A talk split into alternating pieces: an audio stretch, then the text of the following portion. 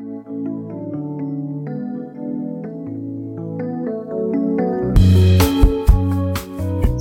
hallo und herzlich willkommen beim Laufenden Decken Podcast und beim Morgenspaziergang Podcast. Und ich sage das ähm, aus dem tiefsten Brust zur Überzeugung, dass wir zu zweit sind, weil, wie ihr wisst, habe ich ähm, immer wieder mal die Gelegenheit, äh, den Flo, den ihr alle kennt, durch einen anderen zu ersetzen. Und dieses Mal haben wir gedacht, damit es leichter ist, nehme ich einfach wieder einen Flo, nämlich den Florian äh, vom Morgenspaziergang.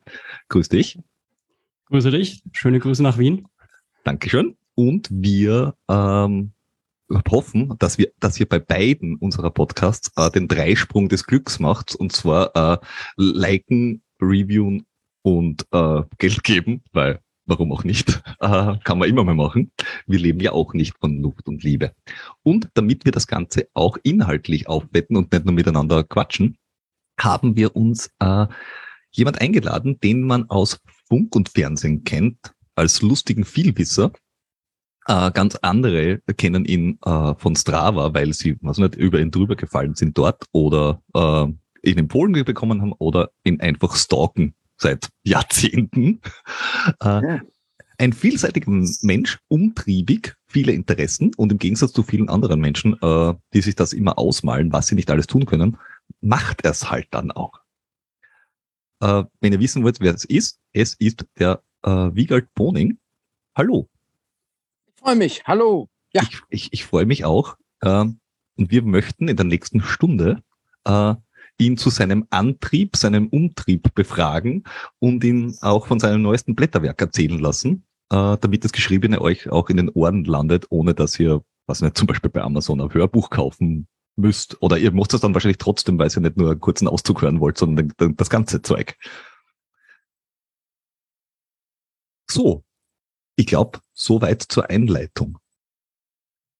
Wir dürfen jetzt äh, mal fragen, wie kamst du überhaupt zum Sport oder zur Bewegung? Also außer, dass man halt irgendwann zum Gehen anfängt. Ja, äh, er wollte gerade sagen, also Bewegung beginnt ja schon im Mutterleib. Das sucht man sich ja nicht aus, das liegt in uns drin. Ähm, der der aufrechte Gang, der wird ja von uns allen auch erlernt in, in einer Zeit, ich sag mal, den, von den meisten von uns. Ich weiß gar nicht, ob das wirklich zu verallgemeinern ist. Jedenfalls, ich fange nochmal an. Die meisten von uns lernen den aufrechten Gang, bevor sie äh, ein ausgeprägtes Gedächtnis haben, was zur Folge hat, dass man sich an diesen Lernprozess gar nicht erinnern kann. Das ist ja schon mal spannend, weil äh, die Entdeckung der aufrechten Dimension ist ja eigentlich eine hochinteressante Sache und schade, dass man sich da an die Einzelheiten nicht erinnern kann. Das sportliche Moment, also dieser Wettbewerbscharakter, den, tja, wann lernt man den? Äh, in die, im Kindergarten. Da gab es zwei Spiele in der Pause und zwei Jungs, die Mädchen alternierend mit Mädchen, die Jungs. Hieß, die Jungs fangen die Mädchen, die Mädchen, die Jungs. Könnte ein Anlass gewesen sein, sich mit dem schnellen Laufen zu beschäftigen. Vielleicht aber auch ein Anlass, ganz bewusst den Lauf zu verlangsamen, um sich zum Beispiel vom Mädchen fangen zu lassen. Kann auch sein. Ich extemporiere jetzt gerade, weil ich mich äh, speziell mit der Entdeckung des sportlichen Moments so noch nie beschäftigt habe. Ähm, die Bewegung an der frischen Luft wird von mir täglich gepflegt, seitdem ich erkannt habe, dass das ein probates Mittel gegen niedrigen Blutdruck ist, unter dem ich so wie viele andere Familienmitglieder vor mir auch leide. Also auch meine Oma ist 94 Jahre alt geworden, immer schlecht gelaunt durch niedrigen Blutdruck. Also man wird sehr alt, aber mit schlechter Laune. Ich versuche dieses Schicksal zu umgehen, indem ich mich tagtäglich mit Sauerstoff draußen voll pumpe. Das sportliche Moment ist da allerdings gar nicht vonnöten. Also ich kann das auch alleine beim Spaziergang ohne Blick auf die Uhr erledigen oder indem ich langsam vor mich hin trabe oder Tretboot fahre oder schwimme oder Skilanglauf oder was immer da so in Frage kommt. So. lange Antwort. Ja, aber, aber die lange Antwort äh, bringt, bringt auch direkt nicht nur viele Fragen mit sich, äh, ja, so, so, ja. sondern ähm, ähm, leitet auch direkt zu Fragen, die wir vorher schon hatten, über, nämlich ähm, die Bewegung an sich so, ich gehe mal wohin, ich fahre mal wohin, mit normaler, normaler, normalerweise ist es äh, Volks, mhm. im Volk verbreitet, dass man sagt, okay, ich gehe jetzt einmal einkaufen, ich gehe äh, ins, ins Wirtshaus am Eck nach dem äh, wöchentlichen Kirchgang äh, oder ich fahre mal mit dem Rad nach, keine Ahnung, zur Tante Uschi. Ähm, mhm. Aber es gibt dann ja verschiedene Antriebe, warum man das tut oftmals ist es einfach, ja. ich war zur Tante Uschi oder gehe ins Wirtshaus. Ähm, du, du bewegst dich ja aus, aus welchen Gründen eigentlich? Ist es ein Deckergeist oder ist es, weil du machst ja nicht nur die, die Alltagsbewegung, sondern wirklich das Neue, das Außergewöhnliche. Aber wieso? Ja, also ich bin allerdings auch ein Freund der herkömmlichen Alltagsbewegung. Also ich gehe auch einfach gerne zum Altglascontainer zum Beispiel. Und zwar gehe ich dorthin. Also ich nutze ungern das Auto. Nur bei sehr, sehr großen Altglasmengen, da würde ich ja, da würde ich vielleicht auf einen ausrangierten Kinderwagen zurückgreifen, den ich für diese Zwecke in der Garage habe. Also das Gehen selber wird von mir äh, mit Werf gepflegt, ähm, in herkömmlichen Zusammenhängen, aber auch um, um den Pudding zu gehen, wie man in, Heimat, in meiner Heimatstadt Oldenburg zu sagen pflegt, also zweckfrei flanierend um den nächsten Häuserblock. Aber ich habe mich auch mit herkömmlichen Wanderungen beschäftigt, die ja zum Beispiel oft das klassische Ziel verfolgen, ein Gipfelkreuz anzupeilen, raufzugehen, oben sich die Hand zu geben, sich ins Gipfelbuch einzutragen und wieder runterzutraben. Oder aber als weitere Weiterentwicklung Experimentalwanderungen, mit denen ich mich beschäftigt habe, zum Beispiel eine veritable Strecke in schweren holländischen Holzschuhen oder aber einer meiner Lebensträume, an denen ich jetzt seit Jahren arbeite, seit 20 Jahren, um genau zu sein, Deutschlands höchsten Berg, die Zugspitze in hohen Stöckelschuhen zu bezwingen. Da bin ich auch recht weit gekommen. Ähm, nur die Materialermüdung des Stöckels hat mich bisher dazu gezwungen, immer umzukehren, aber im nächsten Jahr wird es klappen. Ich bin da ganz zuversichtlich. Auch, auch das bringt wieder Fragen mit sich. Ja, ja ist richtig. Also äh, der, der Hinweis mit dem, mit dem Kinderwagen und dem Altglascontainer. Da würde ich auf die Frage, was machen Sie da, nicht antworten, ich bringe die Flaschen mal zum Container. Ich glaube, ich glaub, das könnte den ein oder anderen Polizeieinsatz nach sich ziehen. Ja, richtig. Ich habe äh, schon sehr nette Begegnungen gehabt äh, mit meinem sehr alten, tollen Kinderwagen. Der ist von 1956, Firma Meyer, so angelehnt an das Autodesign der 50er Jahre und sieht fantastisch aus. Und wenn man dann so ein bisschen hin und her wippt, dann denken natürlich alle auf der Straße, man fährt ein Kind aus. Ist ja auch bisweilen der Fall. Ich habe dort aber auch schon einfach, äh, weil sich's anbot, ähm, Bierkisten in diesem Gefährt vor mich hingeschoben. Und das ist dann immer lustig, wenn so eine Oma von vorne kommt und schon vorweg eilend urteilt, oh, wie süß. Und dann erst guckt sie rein und sieht den Bierkasten und das Gesicht wird dann so ein bisschen fahl und zuckt so ein wenig. Ich habe es auch schon erlebt, dass diese Frau dann, dass die Stimmung der Frau umschlug und sie richtig sauer wurde. Aber das ist natürlich sehr hübsch, wenn so etwas passiert. wohl wahr, wohl wahr. Wobei das ja. wahrscheinlich auch passiert, wenn man mit äh, Holzschuhen auf oder um einen Berg herumläuft äh, und Menschen dann entweder sagen, oh toll, toll, toll, was du da machst, oder ja. wie bist du auf diese wahnsinnige Idee gekommen, beziehungsweise was bildest du dir ein, dass du dir in diesem äh, nicht artgerechten oder, oder, oder wandergerechten Schuhwerk äh, zutraust, irgendwo raufzugehen, hast du denn nicht an die Bergwacht gedacht? Genau. Also mit holländischen Holzschuhen, die ich schon sehr lange habe und die ich auf kurzen Strecken immer für sehr komfortabel hielt, würde ich im alpinen Bereich tatsächlich sehr vorsichtig sein, weil man wenig Halt findet. Ja, äh, und ja, äh, ich kürze das mal ab. Das würde ich nicht tun. Ich bin mit denen ganz flach von Köln nach Düsseldorf, von Hauptbahnhof zu Hauptbahnhof gegangen. Das sind 42 Kilometer. Da war mein Hunger nach hölzernen Langstrecken gestillt. Ähm, mit Stöckelschuhen ist die Sache etwas anders. Ich war vor 20 Jahren mal auf die Zugspitze unterwegs, auf einem Klettersteig, Höllental. Und äh, der Mann, mit dem ich unterwegs war, Johann Mühleck, und ich, wir stellten fest, dass eigentlich theoretisch Stöckelschuh, 12, Kilometer, 12 Zentimeter, ich wollte schon 12 Kilometer sagen, weil es so typische Wanderangabe ist, aber es sind 12 Zentimeter Absätze, äh, dass die perfekt sind für Klettersteige, weil vorne hat man die Spitze, bei Pumps zumindest, damit kommt man in jede Felsspalte rein hinten, die Hacke hängt ja in steilem Gelände sowieso beim Klettern frei. Es ist also völlig egal, ob dort ein hoher Absatz befestigt ist oder nicht. Schließlich kommt man auf einen Gletscher, der womöglich sogar steil ist, kann man diese Schuhe ausziehen, hat hohe Haftreibung durch die Socken und man nutzt dann die beiden Stöckelschuhe als Eisbeile, um vorwärts zu kommen. Das war eine Idee, die uns theoretisch überzeugte, ähm, aber praktisch hat es dann doch lange gebraucht, bis ich jetzt der Sache wirklich auf den Grund gegangen bin und feststellte, ja, auf bestimmten Strecken sind Stöckelschuhe tatsächlich zu verwenden, allerdings eben nicht auf dem Klettersteig, sondern äh, bei einer bei einem bei Geröllfeldern einer ganz bestimmten Korngröße, will ich es mal nennen. Also reiner Fels ist eher ungünstig. Zum Beispiel und ganz große Brocken sind auch gar nicht so gut mit 12 Zentimeter Hacken.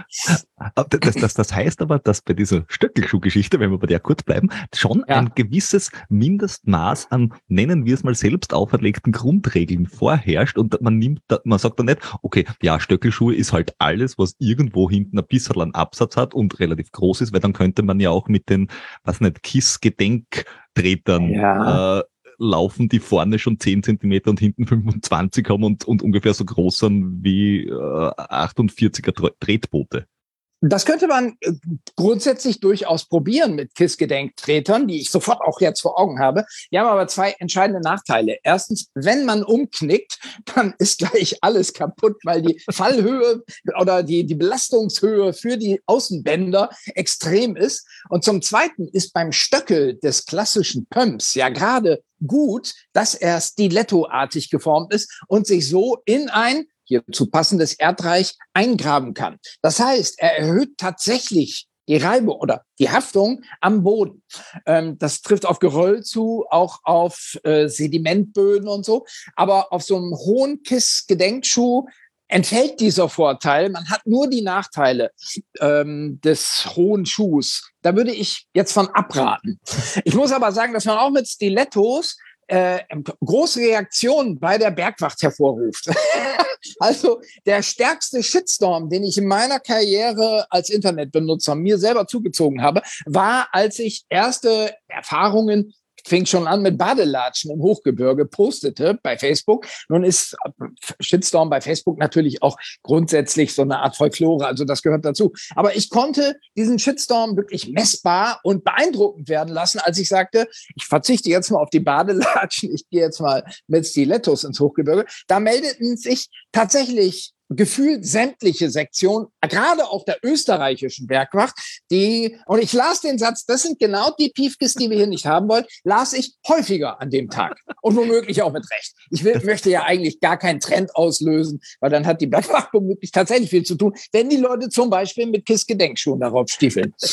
Das, das ist aber, also ich verstehe die ganze Bergwacht dabei. Natürlich. Auch, wenn ja. man nicht weiß, dass der Michael Boning äh, diverse Dinge zwar ausprobiert und irgendwelche auch wahnwitzigen Dinge ausprobiert, so in, im Optonormal-Verständnis, äh, äh ähm, und er sich aber vorbereitet drauf und, und das Ganze mit Hirn macht und die Bergwacht hat dann ja immer im, im, im Gedächtnis, äh, was, was, was wir uns, die halt am Trail unterwegs sind, auch immer denken, so, ganz ehrlich, Kinder, mit diesen Schuhen hier, ihr mit eurer, mit eurer Ausrüstung und eurem äh, Wissen und, und, und eurer Trittsicherheit. Mhm. Ja. Ähm, und, und das ist halt das Problem, weil gerade wenn man auf Berge relativ weit rauffahren kann mit dem Auto ja. und dann oben in irgendwelchen Schwachsinnstretern herumeiert, ja. dann, dann sind das die Leute, die raufgehen und dann sagen, ach, ich habe mit der Nummer von der Bergrettung schon einge, äh, eingespeichert, weil ich bin nämlich bei der, bei der Bergwacht, ich habe keinen Bock, dass ich wieder retour runtergehe. Richtig, genau. Das gibt's immer häufiger heutzutage. Es spricht aber nicht gegen das Experimentieren mit G-Arten, weil im Gegenteil, man wünscht diesen Leuten ja viel mehr, dass sie sich tatsächlich mal mit dem Gen häufiger auseinandersetzen. Dann äh, kriegen sie einen anderen Bezug zu der Geschichte. Aber ich habe von der Bergwacht neulich auch gehört, dass immer häufiger, also die am stärksten zunehmende Begründung für einen Bergwachteinsatz, zumindest im deutschsprachigen Raum, speziell in den Allgäuer Alpen, ist, der Steinbock, der auf dem Wanderweg steht und an dem sich die Wanderer nicht vorbeitrauen weil sie denken, diese Tiere sind aggressiv und greifen sie dann an, was ich sehr auch zum Schmunzeln finde. Also vielleicht sollte man das mal kombinieren, Stöckelschuh und Steinbock und dann, hallo liebe Bergwacht, ich stehe hier in zwölf Zentimeter Absätzen vor einem Steinbock. Bitte kommt und helft mir. Also die Reaktion, nein, ich möchte aber jetzt auch nicht dazu anstiften. Hossa, nachher wird das falsch verstanden, was wir hier treiben. Ich möchte nicht die Verantwortung tragen naja, aber und möchte sagen, ja, also ganz bewusst nicht nachmachen. Ja. Der, der Punkt ist, man kann es ja momentan in deinem neuen Buch nachlesen, was das ja. für einen Hintergrund hat. Und da können wir eine, ein Exemplar müssen wir uns doch gleich mal der Bergwacht auch schicken, dann ist es da auch ganz klar. Und erstmal für, ähm, für euer Intro, das war ja letzten Endes ein Intro zu einem ähm, Wanderbuch. Und das ist das Faszinierende. Also danke für die, die Facetten, die man da ja einfach aufmachen kann so, so an, an, an, und entdecken kann. Also das ist schon, wenn ich mir da deine ähm, von einem neuen Buch, der, äh, der Fußgänger, die ersten Seiten oder vor allem auch die Inhaltsangabe anle äh, durchlese, da staune ich nicht schlecht. Da komme ich ja äh, schon auf die Frage, ja, ist Wandern ist ja schon mehr als nur ein bisschen mit der Familie wandern, weil das, was du da alles erlebt hast und auch in deinem Buch zeigst, ja, da frage ich dich auch mal, ähm, erleben wir da gerade ein Coming Back des Wanderns? Also bei mir ist das Wandern eigentlich nie weg gewesen, bei mir persönlich jetzt. Ich, das ist eine, einer der roten Fäden, die sich durch mein Leben ziehen. Äh, das geht los in allerfrühester Kindheit. Also zu meinen aller, allerfrühesten Kindheitserinnerungen gehören schon dramatische Begebenheiten auf Wanderung. Darum haben sie sich ja auch früh schon eingeprägt, wie meine Mutter mit mir auf den Schultern versucht, im Wattenmeer äh, versucht, einen immer steiler, also immer tiefer und immer schneller fließenden Priel zu durchqueren. Das ist einer meiner frühen Wandererlebnisse. Ähm, in all diesen Erlebnissen, die ich jetzt im Dutzend rekapitulieren könnte, ist das Wandern immer durch höchste Dramatik geprägt. Also nicht durch Langeweile, wie bei vielen Leuten, die mit ihren Eltern gewandert sind, oh, war das öde, sondern im Gegenteil. Es geht da immer um Leben und Tod mindestens. Und dass eine, ob da eine Wiederkehr des Wanderns stattfindet, ich glaube, jetzt auf die Gesamtgesellschaft äh, bezogen, ja, natürlich. Das hängt aber mit verschiedenen Faktoren zusammen. In erster Linie mit dem Siegeszug des Autos, der nunmehr so langsam an ein Ende kommt und die Leute kümmern sich einfach, die suchen gerne auch nach Alternativen zum zum Autofahren, zum Rollen, zum Rad und da die einfachste, kostengünstigste, simpelste Lösung, etwas, wofür man keinen Führerschein braucht und das die meisten einfach so mal können, wenigstens auf der Kurzstrecke, ist das zu Fuß gehen. Und da ist eine Renaissance mal mindestens im Gang, wenn sie nicht schon komplett da ist. Das äh, äh stimmt. Also ich, ich glaube, man kann ja äh, Familien oder, oder Menschen in, in mehrere Wanderklassen einteilen. Es gibt so diese nicht wandernden Familien, die einfach quasi das, das Couchistan der Welt äh, ergründen. Aber, und alles, was weiter bis, bis zum Kühlschrank ist, wird gefahren mit dem Auto. Ende der Geschichte, auch bei den Kindern. Äh, die kriegen einfach mit vier Jahren schon ihren ersten E-Scooter und fertig. Und dann gibt's die gewanderten Kinder, also entweder ja die, die wandern mussten, weil Wandern super ist, weil das die Mama, der Papa, der, der Opa gesagt hat. Äh, mhm. Und die einen haben es toll gefunden und die anderen nicht. Wobei ich glaube, also so auch in der, aus der eigenen Erinnerung, dass ursprünglich das Wandern, wenn man nicht, also wenn man jetzt die Leute weglässt, wo da, wo irgendwer super, super ambitioniert waren, die Kinder mit sieben Jahren 45 Kilometer durch die Alpen geschickt hat, äh, wenn man das weglässt, dann war das schon ganz spannend. Aber irgendwann zwischen, keine Ahnung, 14 und 20 kommt dann der mhm. Bruch. Somit, früher sind wir wandern gegangen, wandern ist doof. Und dann kommt das tote Jahrzehnt. Und mit ja. zwischen 30 und 40 kommen ja. dann viele Leute wieder drauf, so, ja, eigentlich war dieses Wandern ja ganz geil.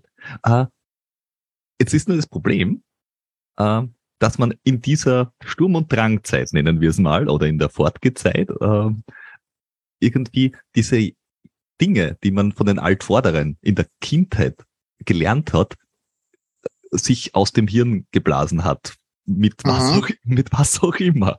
Ja. Und dann muss man es wieder neu lernen. Hast Ja. du irgendeinen Tipp, wie man das Ganze am besten überbrücken kann? Durch quasi sportliche Animation, Familienanimation oder Wanderverbot ab 14 und dann darauf hoffen, dass eine Trotzreaktion kommt.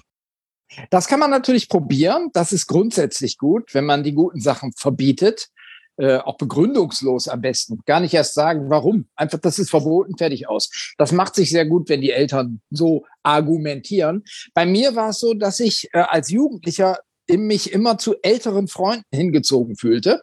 Die waren so sechs Jahre älter. Ich war das Nesthäkchen in deiner Band, in der ich spielte. Und diese Band machte allerhand Tourneen, unter anderem in die Schweiz. Ähm, Berner Festival 1984 müsste das gewesen sein, beim Gasometer der Stadt Bern. Und äh, die anderen waren ja nun über dieses Stadium, in dem man nicht wandert, hinweg. Ich war noch Teenager, die waren schon Mitte 20 und sagten ganz selbstverständlich, morgen gehen wir auf den Niesen. Das ist dieser berühmte Berg, den Paul Klee gemalt hat, der drei gleichseitiges Dreieck, ähm, fantastisches Bild. Ich bin dann mitgetapert und fand das dann sehr schön. Und schwupps war ich wieder raus aus der betätigungslosen Zeit. Also ich könnte jetzt jedem nur raten, sich dann äh, Leute zum Freund zu suchen oder zur Freundin, die schon älter sind oder dieses, die, dieses sportfreie Zeit bereits hinter sich haben. Ja, mehr fällt mir da im Moment nicht ein. Außer, dass ich Wandern auch sehr cool fand, äh, von der Bekleidung her. Ich hatte immer schon den Eindruck, dass mir der Sauerstoff hilft, gerade auch in Kombination mit vorausgegangenen Höchstleistungen beim Feiern. Also wenn man jetzt kurz geschlafen hat und am nächsten Morgen kann man so viel nicht anstellen, aber so ein sagen wir mal, einen Ausnüchterungsspaziergang oder gar einen eher leichten Berg besteigen. Während der Bergbesteigung wird man ja nüchtern und wenn man dann am Gipfelkreuz, sagen wir mal, des Niesen im Berner Oberland angekommen ist und auf Eiger, Jungfrau und Mönch hinüberschaut, dann ist der äh, Kater ja vergessen. Also das wirkt besser als die berühmten Rollmöpse, die man morgens natürlich auch essen kann. Mehr Tipps fallen mir jetzt nicht ein. Naja, viele unserer Zuhörerinnen sind ja auch Läuferinnen oder Ultraläufer sogar. Also die Ja. können das mit Feiern und dann lange Spaziergänge ausgedehnt über Berge durchaus Ja. nachvollziehen. Mir Ja. ist nur gerade noch eingefallen, vielleicht kann man das mit diesem grundlosen Verbot sogar kombinieren mit einer anderen ähm, äh, Spielart, die du ja betreibst, nämlich dem Nacktwandern. Wenn man 16-Jährigen sagt, geht ja nicht wandern und schon gar nicht ohne Kleidung. Ja, ja. ja, das ist prima, weil man dafür ja auch tatsächlich angezeigt werden kann wegen Erregung öffentlichen Ärgernisses.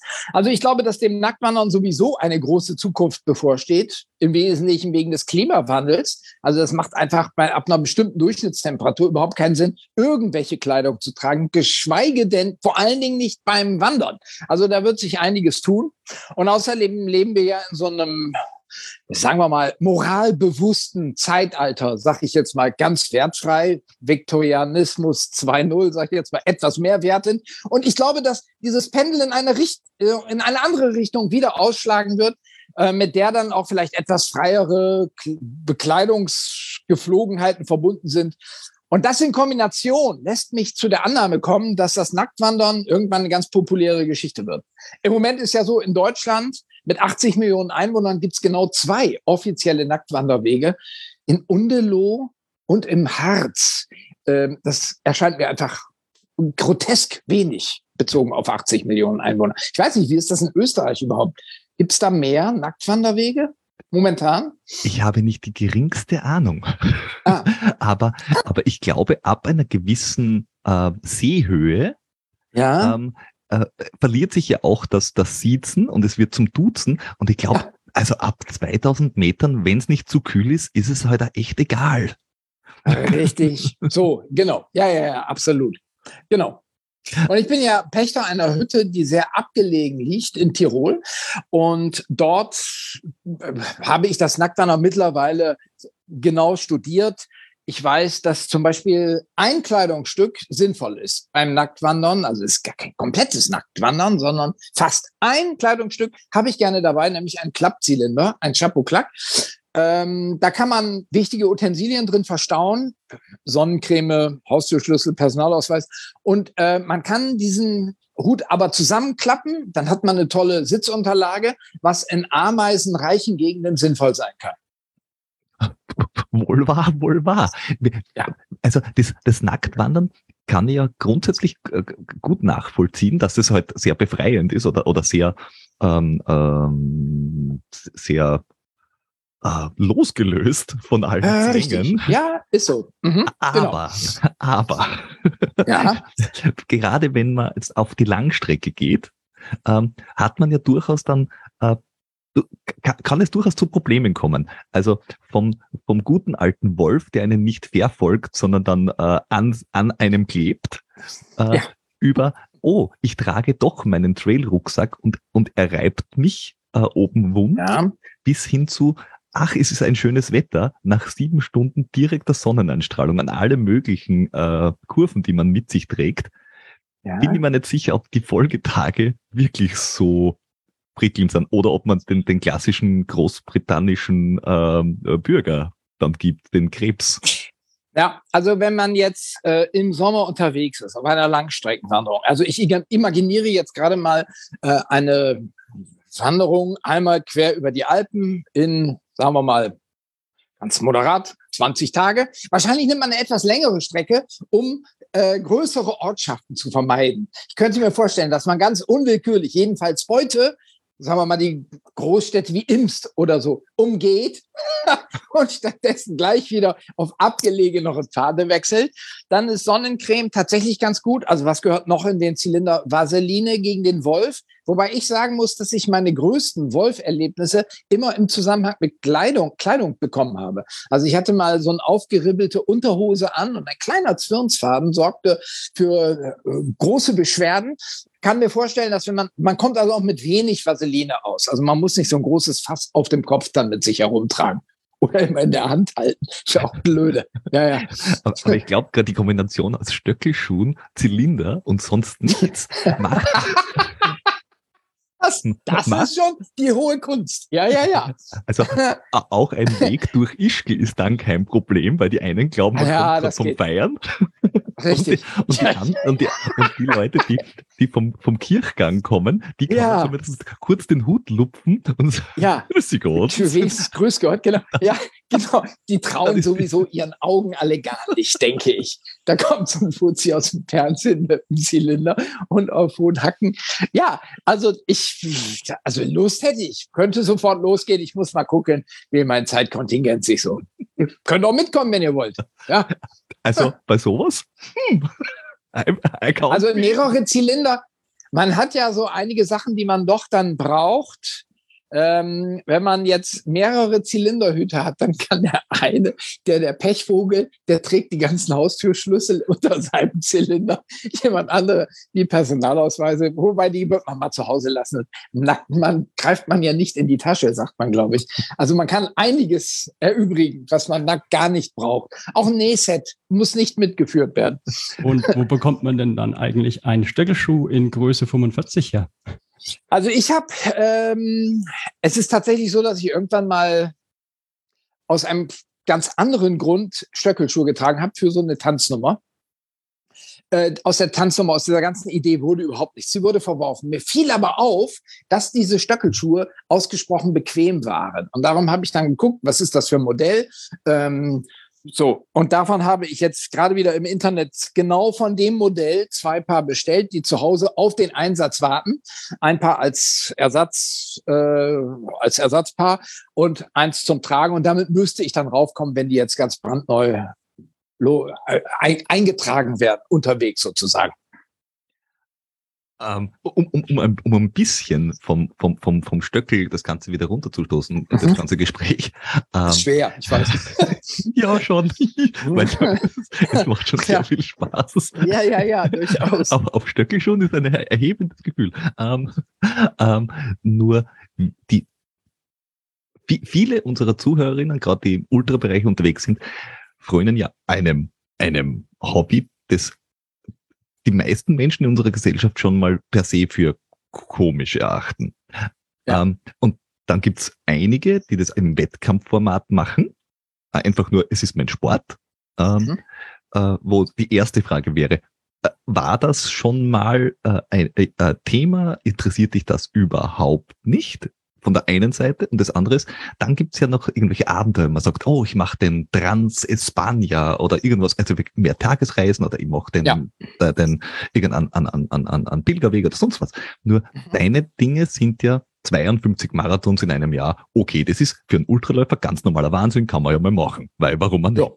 Andere ja. oder die 16 Summits, die höchsten Erhebungen Deutschlands, das ist schon ein bisschen spezieller. Nur aber mit dem Stöckelschuh zum Beispiel auf die Zugspitze ist ja äh, etwas ausgefallener. Wie kommt man auf, auf das und, und sagt dann, ich, ich mache es Also wie, wo ist der, der Spaß aus dem normalen Wahnsinn, den richtigen Wahnsinn zu machen?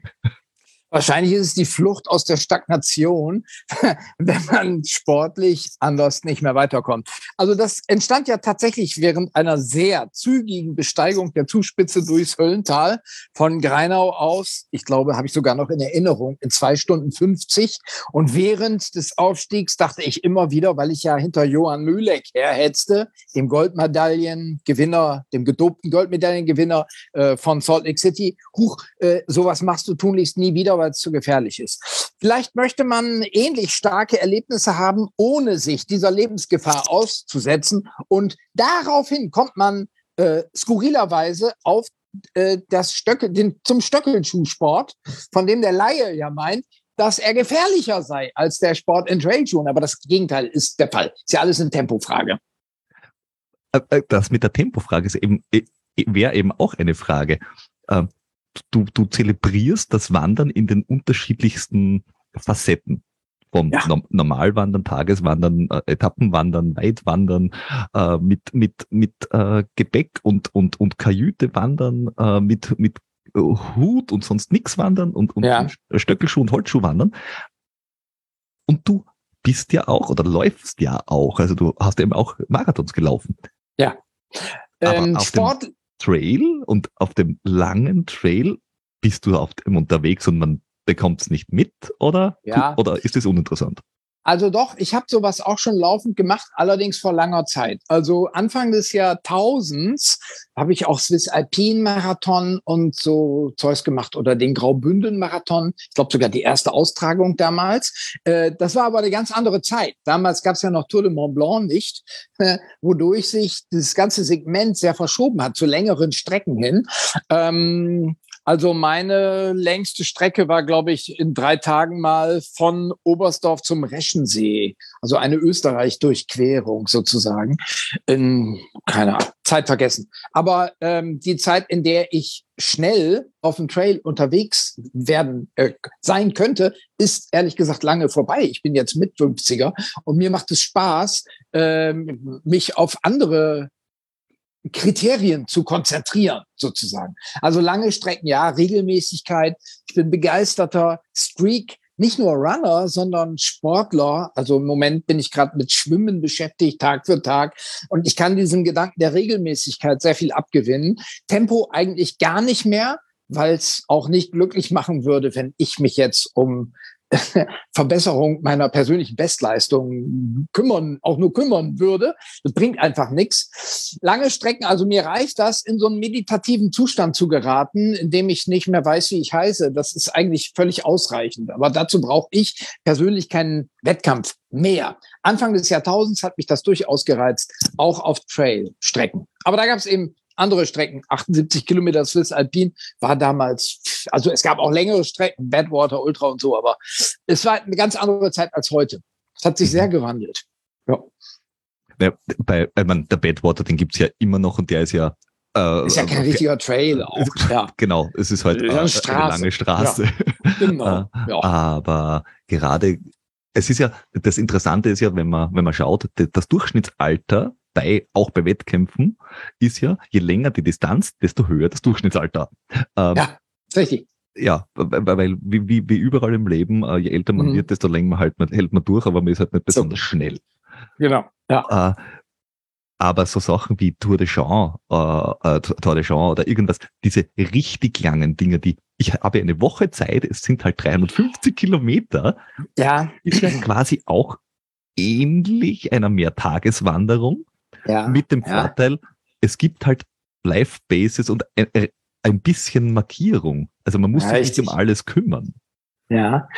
Ja, also für die ganz langen Dinge die auch bei mir so auf der Agenda stehen, ähm, also mehrwöchige Unternehmungen, fehlt mir einfach die Zeit. Ich habe ja jetzt wieder kleine Kinder und könnte meiner Frau nur diese Zeit abbringen, wenn ich denn das irgendwie eine geschäftliche Umsetzung finde, indem ich es zu einer Fernsehsendung mache oder so.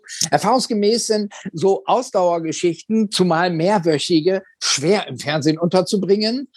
So, ähm, ich habe auch gar nicht so groß. Ja? Wenn man schnell ist beim Ultra Trail de Mont Blanc, hat man seinen Kameramann mit. Ja, so, das ist natürlich, dann wäre die das ist natürlich da. richtig. Genau. Und wenn man beim Nacktwandern schnell unterwegs ist, ist es grundsätzlich vom Bild her auch wieder interessant, aber für die ganz großen Fernsehsender schwer zu vermitteln, denke ich mal. Ich habe mich neulich tatsächlich versucht, äh, erstmal ein, ein Fernsehkonzept zu schreiben, um die Zugspitzbesteigung. Ich hatte so die Vorstellung, dass es lustig wäre, wenn man das mal wenigstens so als Streaming-Event auch begleiten würde mit einigen Kameraleuten. Aber dieser Gedanke, also damit komme äh, komm ich zumindest bei Fernsehleuten nicht durch. Die gucken mich an wie ein Auto und sagen, können wir uns nicht vorstellen. Warum soll denn das für die Leute interessant sein, außer dass du jetzt komisches Schuhwerk trägst. Ja, und da endete dann auch schon meine Überredungskraft. Mir reicht es dann, alleine unterwegs zu sein. Aber zurück zur Frage. Also so ganz lange Dinge ähm, fehlt mir tatsächlich die Zeit. Da müsste ich jetzt im persönlichen Bereich zu viel investieren und ich würde meine Kinder, meine kleinen Kinder auch zu lange vermissen, glaube ich. Das ist nichts für mich. Also das längste waren dann drei Tage immer. Mhm. Und damit ist aber auch mein Hunger auch gestillt. Also wenn mhm. ich drei Tage laufe, wandere, auf dem Fahrrad sitze, von Füssen nach Rom in 58 Stunden, war mal das längste, was ich gemacht habe, äh, 1000 Kilometer. Und dann war auch, also seitdem hatte ich nie das Bedürfnis, noch länger auf dem Fahrrad unterwegs zu sein, zum Beispiel. Ja, naja, also, also äh, aber weiter Fahrrad fahren, da sind wir jetzt dann nicht die, die, die, die Superprofis, da gibt's den Christoph Strasser oder so. Ja, aber es ist vom aber, Grundprinzip her, es ist ein bisschen anders, aber im Grunde ist ja alles immer dasselbe. Du sitzt da, wirst ja. langsam müde, wirst immer müder, kriegst riesen Hunger, gehst mal kurz runter, denkst, aua, mir tut alles weh, setzt dich wieder drauf, machst weiter. Das ist jetzt prinzipiell beim Wandern auch nicht so anders oder wenn du läufst. Ja, ja bei viele, viele Menschen, also mich eingeschlossen und wahrscheinlich den, ja. den Florian auch, sind ja diese Ultra, nennen wir es mal Ultra-Wander-Events, weil das, was wir betreiben, ist ja, ja. immer mehr so halblaufen. Äh, genau.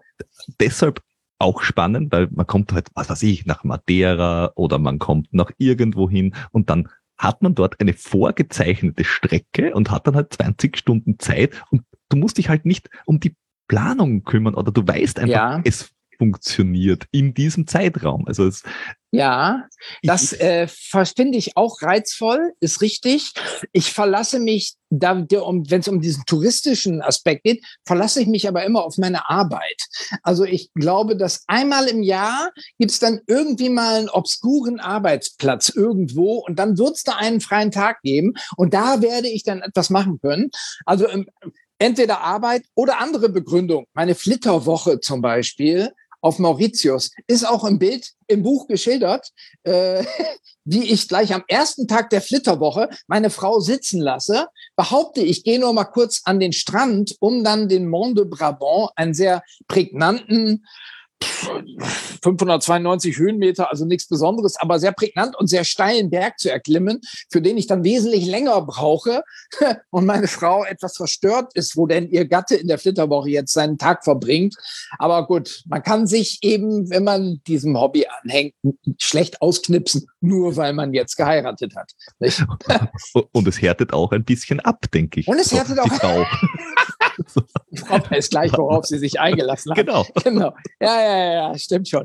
Ja, aber das mit diesem, äh, dass die anderen einem, dass da Tapetentische sind und gibt Kuchen und so weiter, den Gedanken kann ich sehr gut nachvollziehen. Bin ich aber, also ist für mich jetzt kein wichtiges Argument. Also ich kann auch den Kuchen in meinen Rucksack packen und schlepp dann mit mir rum. Das geht auch. Ich finde es auch mittlerweile schön, wenn ich mich verlaufe oder sagen wir mal, ich bin abgehärtet ich brauche jetzt keine Markierung mehr. Ich, laufe, ich verlaufe mich gerne selber.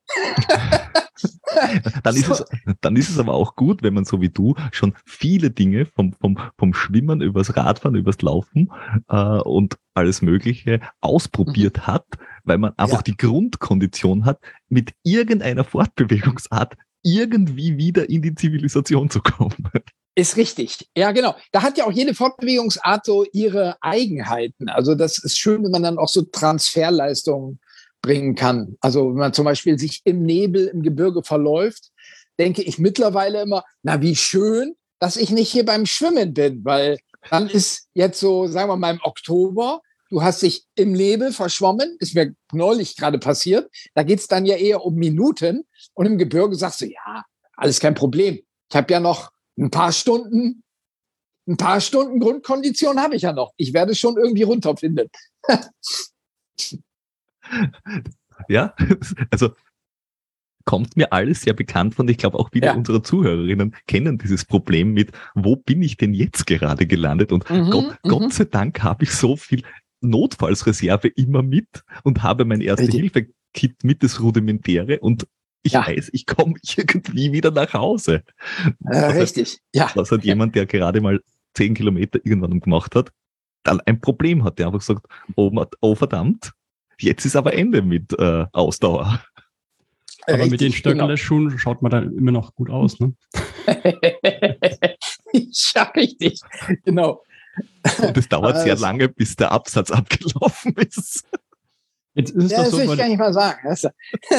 Äh, also ich, ich weiß, dass mein Körper wesentlich länger durchhält als der gemeine Stöckelschuh.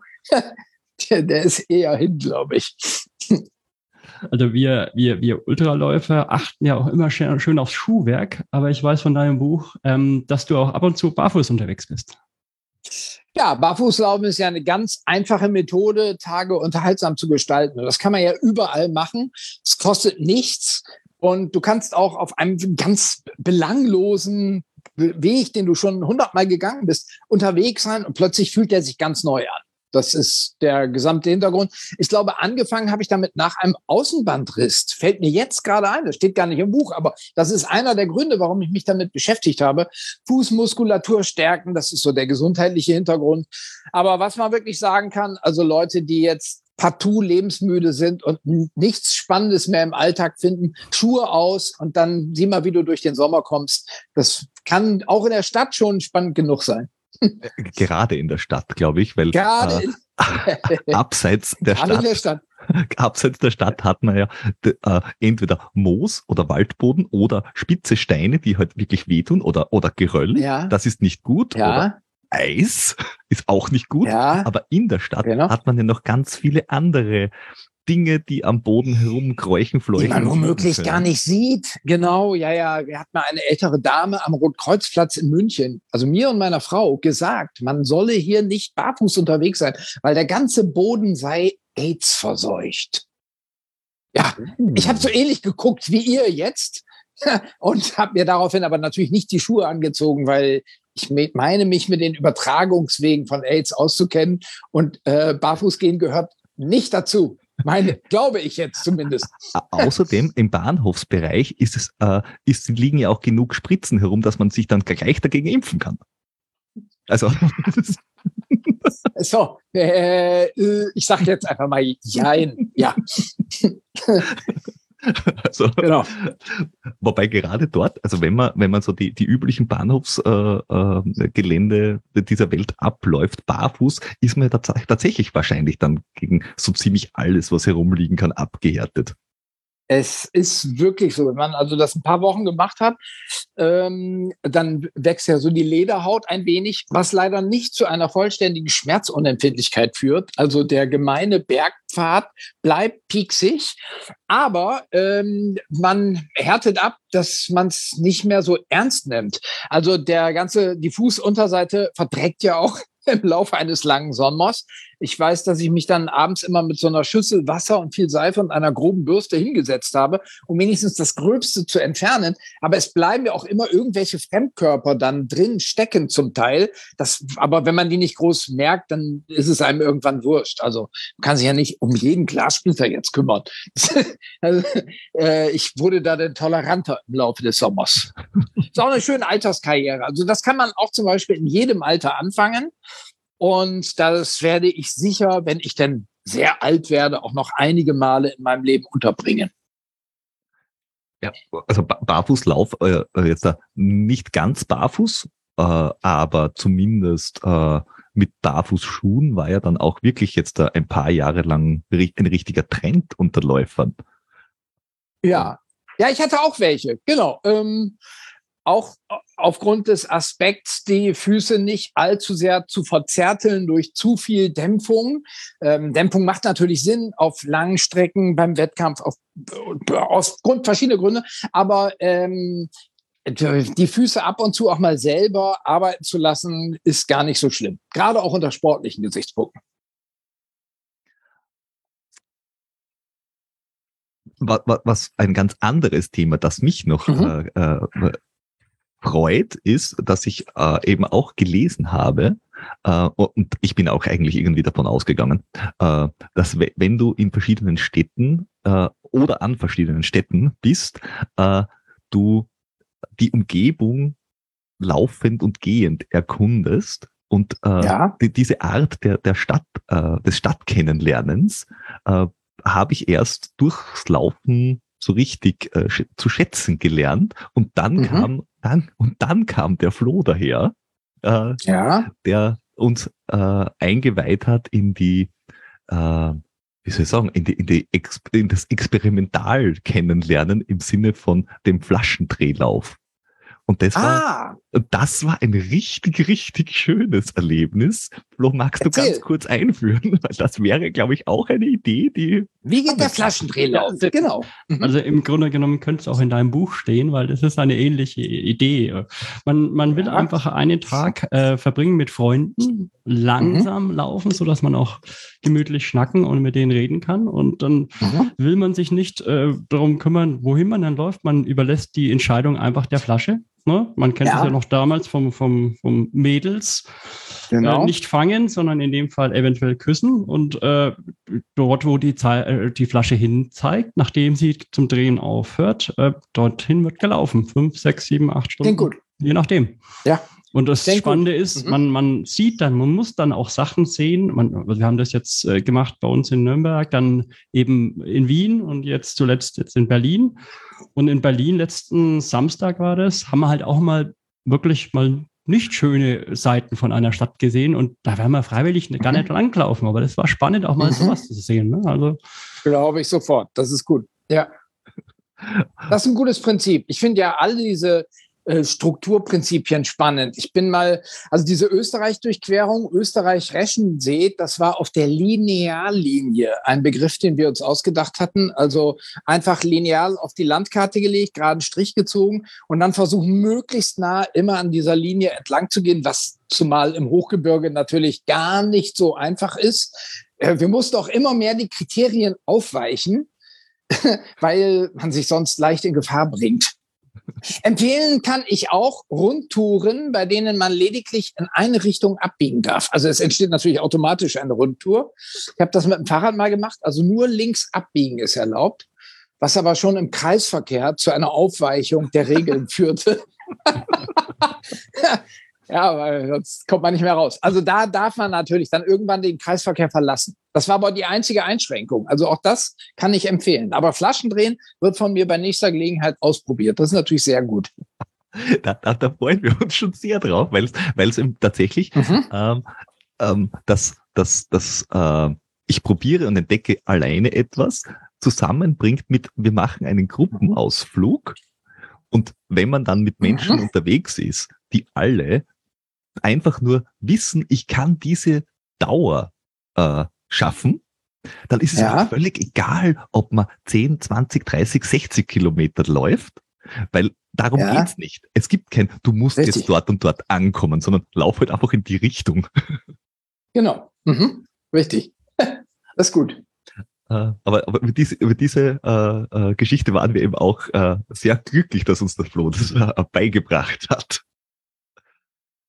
Ja, und ich, das ich kann man sicher auch im Winter gut machen mit Langlaufschieren im Gelände. Also so eine Enduro-Idee hatten wir mal, weil dann gibt's ja immer mal wieder Gräben zu überwinden oder Zäune. Aber ansonsten kann man natürlich auch sehr schön gerade die Strecke halten. Also auch das ja. ähm, zu dem, als, als Variante möchte ich das noch mit einwerfen. Genau. Sollte man aber vielleicht jetzt nicht in, in urbanem Gelände machen, weil, also da sollte Doch, man. Gerade, das lässt sich auch, das lässt sich sehr gut auch in urbanem Gelände machen. Wir hatten auch mal überlegt, äh, mein Freund Hannes und ich, ob das nicht zum Beispiel auch ein sehr gutes Fernsehevent ist, Ski Enduro. Und dann kann man integrieren so Sachen wie Rolltreppen oder auch Drehkreuze am Eingang von Supermärkten. Das ist mit Langlaufschieren, glaube ich, sehr zuschauerfreundlich. Da gibt's viel lustige Sachen zu sehen.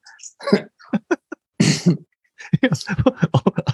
Also Einkaufszentren grundsätzlich und mit ja. sehr viel verwinkelte Dinge mit Langlaufschienen ist ja gut. ist immer gut genau genau ja fordert technisch heraus genau Wobei das Problem im urbanen Umfeld sind halt äh, die Ski an sich muss man halt irgendwie äh, sinnvoll adaptieren, weil Schnee und äh, Großstädte sind jetzt da schon miteinander zu treffen, aber das, da geht der Schnee meistens nicht unter der Sohle, sondern durch die Nase.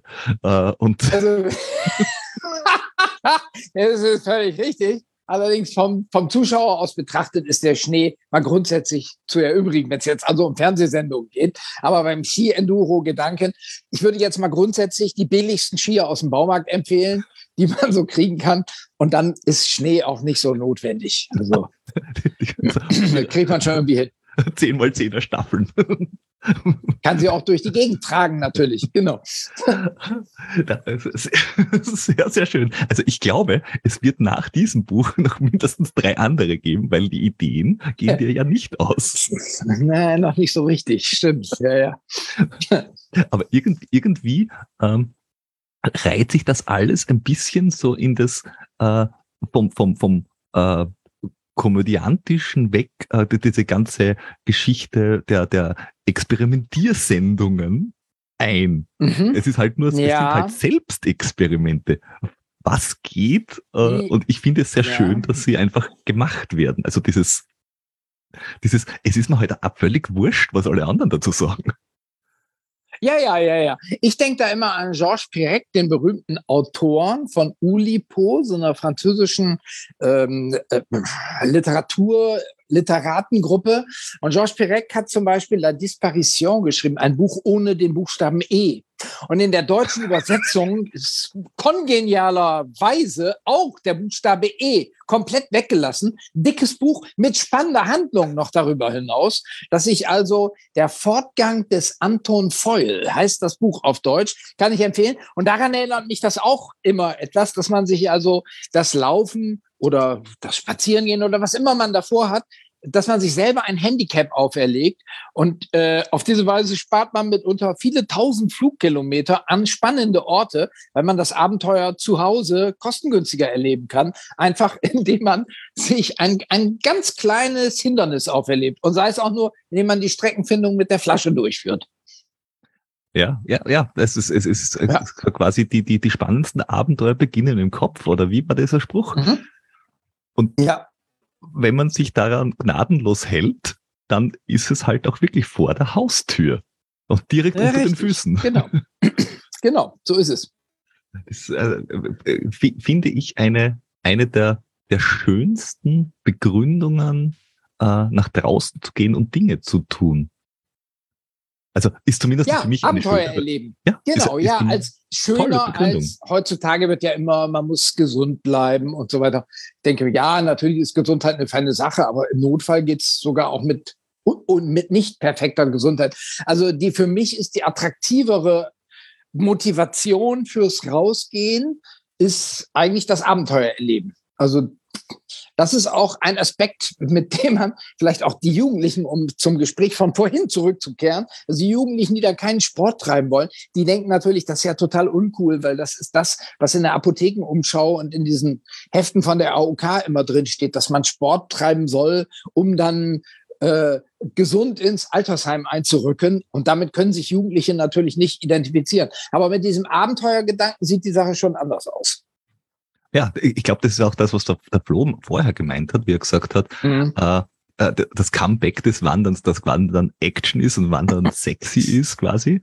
Äh, ja, und, ja, und genau. Wandern halt wirklich die, die billigste und beste Form des Erlebens ist, äh, mhm und man sie mit allem anderen, und zwar wirklich mit allem anderen, glaube ich, kombinieren kann. Stimmt, stimmt, ja, richtig. Und sei es auch nur, dass du die Augen zumachst, auch gerade ausstrecken und schätzt, wann du abbiegen musst. Du hast hinten den Baum gesehen, bei dem der Weg eine Rechtskurve macht. Augen zu, gucke, ob äh, du richtig schätzt. Also jetzt nur eine Idee, die mir gerade kommt, aber du kannst natürlich auch aufs Handy gucken die ganze Zeit, kannst Büroarbeit machen. Sicher, auch das ist möglich. Äh, du kannst aber auch komplett wegdriften, meditieren. Ähm, Du hast die ganze, die ganze Welt liegt dir zu Füßen, buchstäblich, wenn du dich auf den Weg machst. Danke, danke für diese Idee schon wieder mit, ähm, ich schätze mal, wann ich abbiegen muss. Das, muss, das müssen wir ausprobieren, ja. lieber Peter. Okay. Und wie, wie, wie viele Möglichkeiten wir dort haben. Also wir machen eine Sache ganz gerne, wir machen Flussläufe. Du, ja. Wir nehmen uns einen Fluss und wandern den oder laufen den eben von der Quelle bis zur Mündung. Da gibt es natürlich mhm. lange Flüsse, es gibt kurze, ja. aber vor allem eins, es gibt irre viele. Und man erlebt halt dadurch, ich weiß nicht, ob es ein Abenteuer ist, aber man, man, über, man erlebt bewusst irgendwo die Natur. Und gerade der Spruch von eben gerade, das ähm, Abenteuer beginnt äh, zu Hause oder kann zu Hause beginnen. Ähm, ja. Man weiß, also wir haben so viele Flüsse, die bei uns um die Ecke sind und die trotzdem mhm. ja, 20 bis 50 oder 100 Kilometer sind. Also da haben wir einiges mhm. zu tun. Jeder von uns dreien. Ja. Ja, stimmt, so ist es. Eine, eine ganz, äh, äh, ganz, ähm, wie soll ich sagen, äh, ketzerische Frage will ich ja noch in den Raum schmeißen. Äh, so, so als, als Abschluss, um die Stimmung so ein bisschen zu killen. Äh, oh ja, gut. das wird Zeit. Ja. Quasi, quasi der Rausschmeißer-Song der ja, Fragen. Ja. Ist ja, genau. das, worüber wir uns hier unterhalten, wirklich so ein klassisches First World Problem, dass man sagt, hey, wenn du jetzt da 16 Stunden am Acker arbeitest, nur damit du sieben Kartoffeln vielleicht in acht Monaten ernten kannst, kommst du gar nicht auf solche Ideen, weil es dir einfach wurscht ist, weil dein, dein Alltag schon so anstrengend ist. Und wir versuchen uns quasi ein bisschen unseren Alltag spannender zu gestalten, weil alles andere wegautomatisiert wird. Ja, so wie diese landadligen Engländer, die sich den Sport ausgedacht haben, einfach weil sie als Tunichtgute viel zu viel Zeit hatten, so. Das wäre eventuell denkbar. Andererseits, ähm, man kann natürlich, wenn man jetzt solche Sorge hat, für dekadent gehalten zu werden oder sich selbst für dekadent zu halten, kann man natürlich auch noch so eine Erledigung einflechten in seinen Lauf. Also zum Beispiel, indem man ein paar Semmeln kauft und dann zu Hause mitbringt und den Lieben was Gutes tut. Also dann hat man, kann man auch allen gegenüber behaupten, dass man jetzt also nicht nur aus Schierschandudel unterwegs gewesen ist, sondern produktiv war. Also ich glaube, dass die, zum, nehmen wir mal den großen Barfußläufer Abebe Bikila hieß er, glaube ich, der Äthiopier, der zweimal Olympia gewann, 1960 in Rom und 1964 in Tokio. In Rom barfuß, weil er fand keine passenden Ersatzschuhe, nachdem seine kaputt waren und äh, immer noch eine Zeit hinlegte, die heute auch noch wirklich ernst zu nehmen wäre. Ich weiß nicht mehr, was war er denn? Zwei Stunden 20 oder? Keine Ahnung. Äh, 2,12. Äh, 2,12. Zwei, oh, 2,12. So, das ist aber nicht ohne. Ähm, so, ich nehme mal an, dass er in seiner Jugend viel zu Fuß war. Als Kind wird er auch gespielt haben, aber er wird auch zur Schule gegangen sein. Alles natürlich barfuß in der Gegend, in der er unterwegs war. Also ich glaube, dass sich die Kindheit gar nicht so sehr unterscheidet von der Kindheit in der ersten Welt, abzüglich Einsatz von digitalen Bildschirm und Handys. Das kann so sein. Allerdings war ich auch schon in Afrika auf Wochenmärkten, wo wirklich jeder Prepaid-Karten und ein Handy dabei hatte, auch Kinder. Also das ist jetzt auch kein so großer Unterschied mehr. Ähm, ja, First World, na wenn schon. Also wir sind ja Kinder unserer Welt, dann ist das die erste Welt und das finde ich dann eigentlich ein eher sympathischer Zug der ersten Welt, muss ich gestehen. Also wenn das tatsächlich so sein sollte, dass wir uns da unterscheiden von Gegenden, in denen man unterwegs sein muss, um den Lebensunterhalt zu erledigen, egal in welcher Altersklasse, ähm, dann ist mir das lieber, wir sind zu Fuß, messen, durchmessen Flüsse oder gucken, wo uns die Flasche hinschickt, als wenn wir selbiges mit dem Auto erledigen zum Beispiel. So. Ja, wohl wahr. Das ist auch, auch, auch, ein, ein schöner, äh, eine schöne Zusammenfassung, glaube ich. Und warum man auch wandern gehen kann, ohne schlechtes ja. Gewissen. Auch bei Ja, das kann man machen. Ja, kann man durchaus machen. Immer noch besser als äh, die Wochenend-Autotour. So, würde ich jetzt einfach mal so annehmen. Wenn wir jetzt schon in der letzten Frage mit so einem leicht moral, äh, moralischen Aspekt kommen, dann kann man durchaus auch so ernsthaft antworten, dass in dieser Welt der Kriterien das Wandern gar nicht so schlecht dasteht. Wohl wahr. Wenn wir für etwas bekannt sind, dann ist es, dass wir wirklich äh, ein höchst moralischer und ernsthafter Podcast sind. Also ja. ganz vorne dabei. Und, und, dafür höre ich und begleite euch gerne, euer Nacktwanderer. Genau. sehr, sehr schön. Uh, gut, uh, Flo, uh, melde er sich zu Wort und weil er, er kichert die ganze Zeit schon ja, ich bin einfach, Mikrofon. Einfach äh, super, super äh, glücklich ja. ja. über, über die vielen Sachen, die ich jetzt wieder gelernt habe. Und ich denke, wir machen den richtigen Sport, wir drei. Muss ich sagen. Gut. Ja, das denke ich auch. Ähm, das heißt, äh, für, für alle, die jetzt die ganzen Geschichten, die du jetzt erzählt hast und noch viele mehr, weil das waren jetzt wieder ganz andere Geschichten zum Teil, ja. ähm, er, er, erleben und erkennen und erlesen wollen, äh, auch beim Wandern, weil dann brauchen sie die Augen nicht zumachen, sondern einfach nur aufs Buch schauen, ähm, dann gibt's jetzt dein Buch, äh, der Fußgänger, und zwar ähm, ab, ab neulich im äh, ge, ge, gut sortierten äh, Buch- und Onlinehandel. Gibt es. Ja. Und auch, ich glaube, äh, äh, ein paar Bücher davor schon und wahrscheinlich auch noch in späterer Folge, wenn es den Podcast in ein bis sieben Jahren hört, auch schon wieder ein bis drei neue Bücher. Ach gut, ja, man soll dem lieben Gott ja nicht vorgreifen, aber ich beabsichtige durchaus noch ein Weilchen durchzuhalten und dann schreibe ich noch ein Buch. Ja, ja. Oh, das, das klingt gut. Das begleitet uns auch auf unserem weiteren Weg. Das finde ich schön. ja, gut. ja, dann würde ich sagen. Ja, ihr äh, Lieben, das letzte dann, Wort äh, hat, hat der Herr Wiegold-Boning. Ja, dann ihr Lieben, ran an die frische Luft. Ich mache das Handy aus und ziehe die Schuhe aus und gehe nach draußen. Das Wetter Ab ist nämlich draußen. ganz prima. Jawohl. Mhm. Bis dann. Dankeschön. Dankeschön. Wegtreten. Bis dann. Tschüss. Tschüss. Tschüss.